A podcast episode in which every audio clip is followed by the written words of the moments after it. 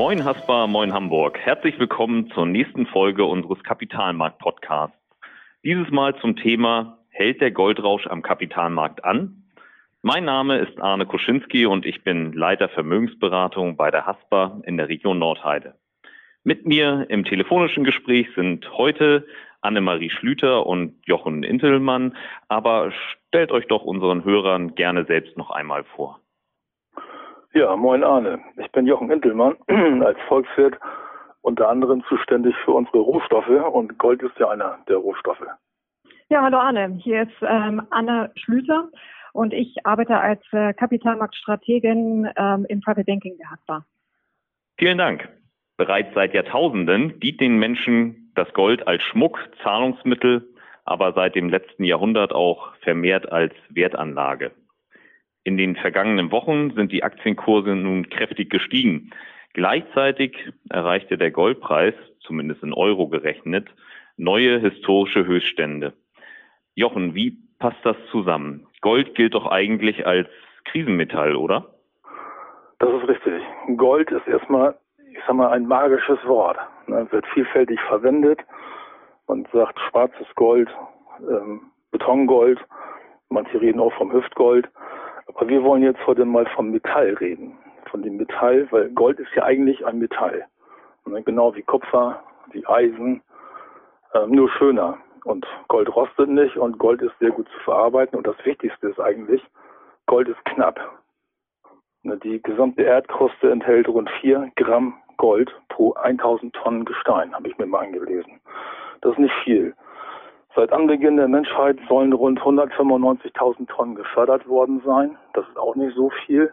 Und jedes Jahr kommen so dreieinhalbtausend Tonnen hinzu. Die Reserven werden so auf 35.000 Tonnen geschätzt. Also Gold ist ein sehr knapper Rohstoff. Ein Großteil davon ist zu Schmuck verarbeitet worden. Äh, rund, man schätzt so 35.000 Tonnen liegen bei den Notenbanken weltweit. Ganz viel in den USA, über 8.000 äh, Tonnen auch rund dreieinhalbtausend Tonnen hier in, in Deutschland. Und äh, ganz viel ist auch in die äh, Technologie gegangen, weil Gold ist ein ganz wichtiger Rohstoff für die technologische Produktion.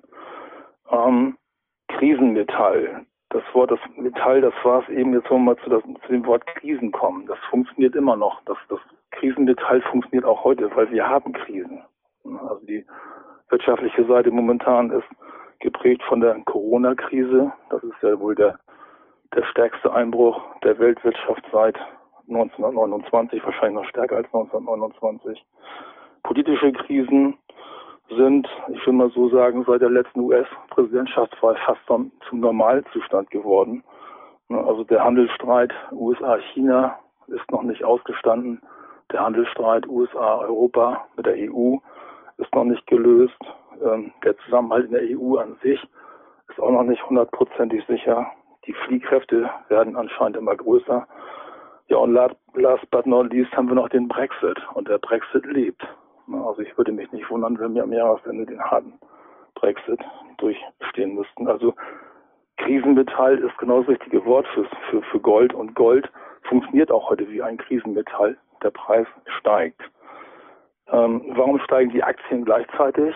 Äh, da gibt es einen ganz simplen Grund, weil die Notenbanken die Märkte mit Liquidität fluten.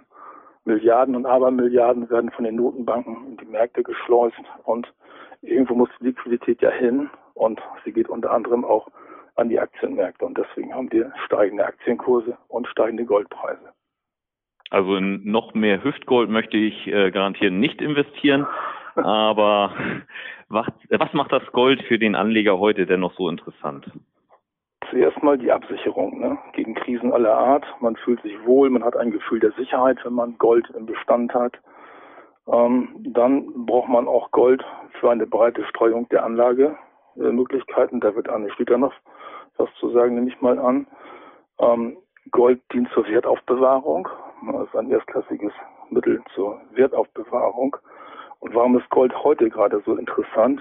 Weil wenn ich mir Gold kaufe, muss ich mir darüber im Klaren sein, ich bekomme keine Zinsen. Ich bekomme keine Dividende und ich bekomme keine Ausschüttung. Also Gold kriegt keine Junge, hat mal irgendjemand gesagt. Das heißt, wenn ich mir Gold kaufe, verzichte ich auf Dividenden, auf äh, Zinserträge und auf jegliche Ausschüttung. Aber heute sind die Renditen der Anleihen nahe Null oder teilweise sogar negativ. Die Dividenden sind kräftig gekürzt worden, teilweise ganz ausgesetzt worden. Das heißt, mir entgeht heute relativ wenig, wenn ich mir Gold kaufe. Das heißt, diese Opportunitätskosten sind zurzeit sehr, sehr gering. Und der Anreiz, Gold zu kaufen, ist dadurch relativ groß. Und äh, woran könnte der Höhenflug des Goldes eventuell scheitern? Ähm, wenn man sich den Goldchart mal anschaut, dann ist der Goldchart äh, ein, fast ein Spiegelbild der amerikanischen Realverzinsung. Die Zinsen sind sehr weit gesunken in den USA. Die Inflationsrate ist auch relativ weit unten mit ungefähr zwei Prozent oder knapp zwei Prozent. Die größte Gefahr für den Goldpreis sehe ich darin, dass aus irgendeinem Grund die Zinsen wieder steigen, die Renditen steigen. Halte ich momentan aber für relativ unwahrscheinlich, weil im Gegenteil in den USA wird momentan darüber spekuliert, ob die Notenbank nicht nochmal die Leitzinsen senken soll. Die sind jetzt bei Null, aber einige diskutieren über negative Leitzinsen in den USA.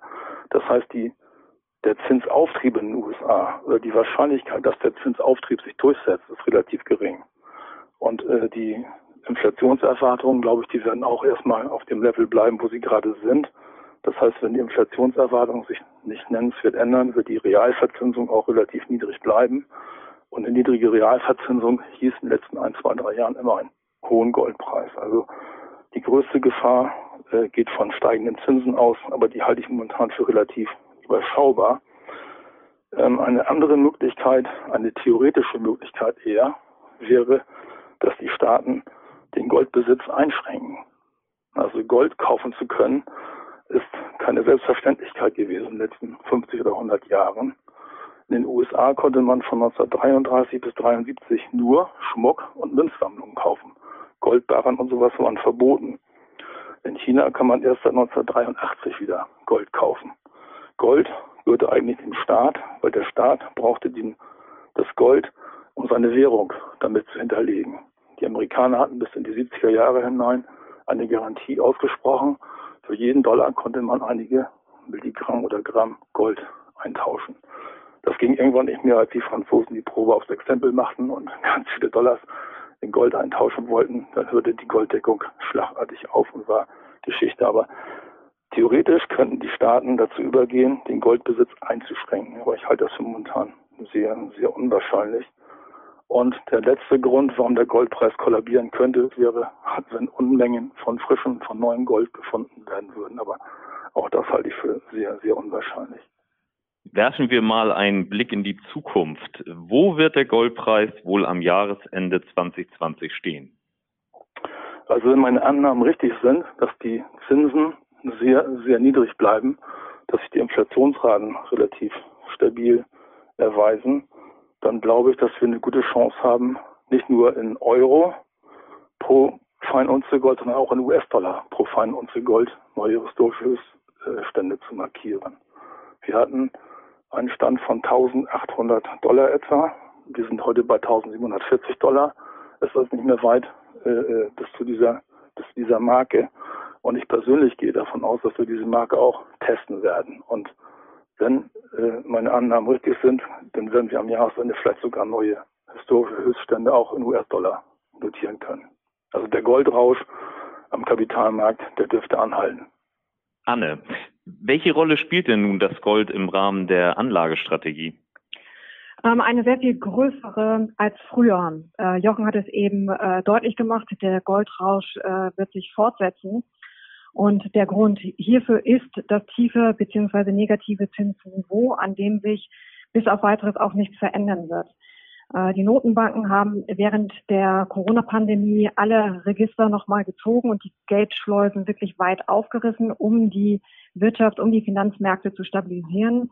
Ebenso die Fiskalpolitik, die mit umfangreichen Liquiditäts- und Finanzierungshilfen den Unternehmen zur Seite gesprungen ist. Das alles war alternativlos und ähm, hat dazu geführt, dass der ähm, Aufprall ähm, der Wirtschaft sozusagen abgemildert wurde. Aber ähm, es führt äh, am Ende des Tages eben mancherorts dann auch dazu, dass die Staatsverschuldung natürlich ähm, einen weiteren Schub ähm, erhalten wird, das heißt weiter steigen wird. Und für einige Staaten werden die Schulden nur tragbar sein, wenn die Zinsen tief bleiben. Und deswegen ähm, ist ähm, eben auch davon auszugehen, dass die Notenbanken ihren lockeren geldpolitischen Kurs fortsetzen werden. Und das bedeutet am Ende dann für Anleger, dass die Finanzrepression Bestand haben wird. Das heißt, wenn ich ähm, äh, persönlich jetzt auch im Rahmen der Anlagestrategie ähm, vergleichsweise stark auf sichere, das heißt schwankungsarme Anlagen setze, wie zum Beispiel Sparguthaben, Bundesanleihen oder auch Unternehmensanleihen sehr, sehr guter Bonität, dann werde ich unter Einbeziehung und das heißt unterm Strich nach Abzug der Inflation keinen realen Kapitalerhalt schaffen. Das heißt, mein Vermögen erleidet einen Kaufkraftverlust. Und deshalb sollten Anleger ihr Vermögen gemäß natürlich auch ihrer persönlichen Risikoneigung möglichst breit über viele Anlageklassen streuen. Das heißt, wohldosiert auch immer chancenorientierte Anlageklassen beimischen. Und ähm, wenn wir jetzt eben auf das Thema Finanzrepression blicken, um die es ja eben äh, geht, äh, geht zu entkommen, ähm, dann spielen zwei Anlageklassen eine große äh, Bedeutung im Rahmen auch unserer Anlagestrategie und das ist die Aktie und das ist eben auch das Gold. Was wir an Gold schätzen, ähm, ist, ähm, dass Gold grundsätzlich etwas anderen Einflüssen noch einmal unterliegt als die Aktie. Jochen hat es ja eben äh, nochmal dargelegt. Ähm, und deswegen leistet ähm, Gold einen Diversifikationsvorteil. Es führt also dazu bei, dass unser Vermögen noch etwas breiter gestreut ist. Und der zweite Aspekt ist, ähm, Gold ist ein Krisenmetall. Auch darüber haben wir eben schon mal gesprochen. Das heißt, es ist nicht beliebig äh, vermehrbar. Und deshalb ähm, bietet Gold grundsätzlich auch einen gewissen Schutz gegen Inflation, äh, gegen Währungs- oder Finanzmarktturbulenzen. Und äh, deshalb gehört Gold aus unserer Sicht eben unter strategischen Gesichtspunkten, also wirklich langfristigen Gesichtspunkten, ähm, zu einem zu einer guten Vermögensaufstellung ähm, dazu. Kann man natürlich gucken, auch was ist sein, seine seine persönliche Präferenz. Äh, wir würden empfehlen, so in einer großen Größenordnung zwischen fünf und zehn Prozent ähm, sollte äh, der Depotanteil betragen. Und in welcher Form sollten unsere Kunden dann derzeit Gold kaufen? ähm, doch nicht etwa in physischer Form als Barren oder Goldmünzen oder etwa doch? Doch, Anne, genau so. Ähm, also Goldbarren und Münzen sind geeignet, äh, durchaus ähm, eine Goldquote auch abzubilden. Ähm, Sie können quasi ähm, beispielsweise bei uns auch ähm, in der Zentrale am Adolfsplatz, dort haben wir einen eigenen Goldhandel. Dort kennen diese Goldbarren und Münzen ähm, erworben werden. Man kann sich dort auch beraten lassen welche Größenordnung gibt es äh, von Goldbahnen, aber auch welche Münzen, welche Ausgestaltung. Ähm, das ähm, alles äh, kann man dort erfahren. Wichtig aber, wenn man über den Erwerb auch von Goldbarren und Münzen nachdenkt, man sollte dann auch an eine sichere Aufbewahrung ähm, denken. Das heißt entweder Tresor oder noch besser ein Bankschließfach dann eben nehmen, um dort äh, die Goldbestände aufzubewahren, um eben das Diebstahlrisiko auch zu minimieren. Eine weitere Option ähm, stellt darüber hinaus ähm, einen Goldsparplan dar, den wir äh, bei uns auch äh, im, im, Angebot haben. Hier können ähm, Anleger über eine, eine monatliche Sparrate ein, eine physische Goldquote aufbauen. Ähm, Mindestsparrate im Monat liegt bei 50 Euro. Ähm, man hat hier auch einen Auslieferungsanspruch und man muss sich hier in diesem Fall äh, keine Gedanken machen über die Aufbewahrung. Ähm, hier findet eine zentrale Aufbewahrung ähm, aller Goldbestände äh, statt. Und eine dritte Möglichkeit wären dann eben auch ähm, der Erwerb physisch besicherter Finanzinstrumente. Äh, das sind die sogenannten ETCs. Äh, das steht für Exchange Traded Commodities. Ähm, und das alles zusammen, sage ich mal, diese drei Optionen, die zeigen ja schon, dass man, ähm, dass es durchaus vielfältige Möglichkeiten gibt, in Gold zu investieren.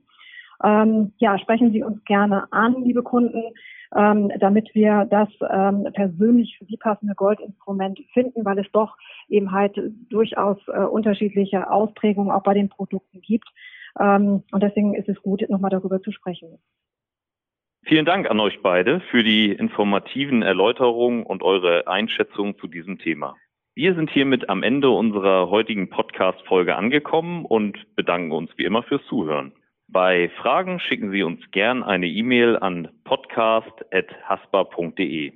Aktuelle Analysen, Einschätzungen und Hintergründe zu den wichtigsten Entwicklungen am Geld- und Kapitalmarkt finden Sie auf www.haspa-kapitalmarkt.de.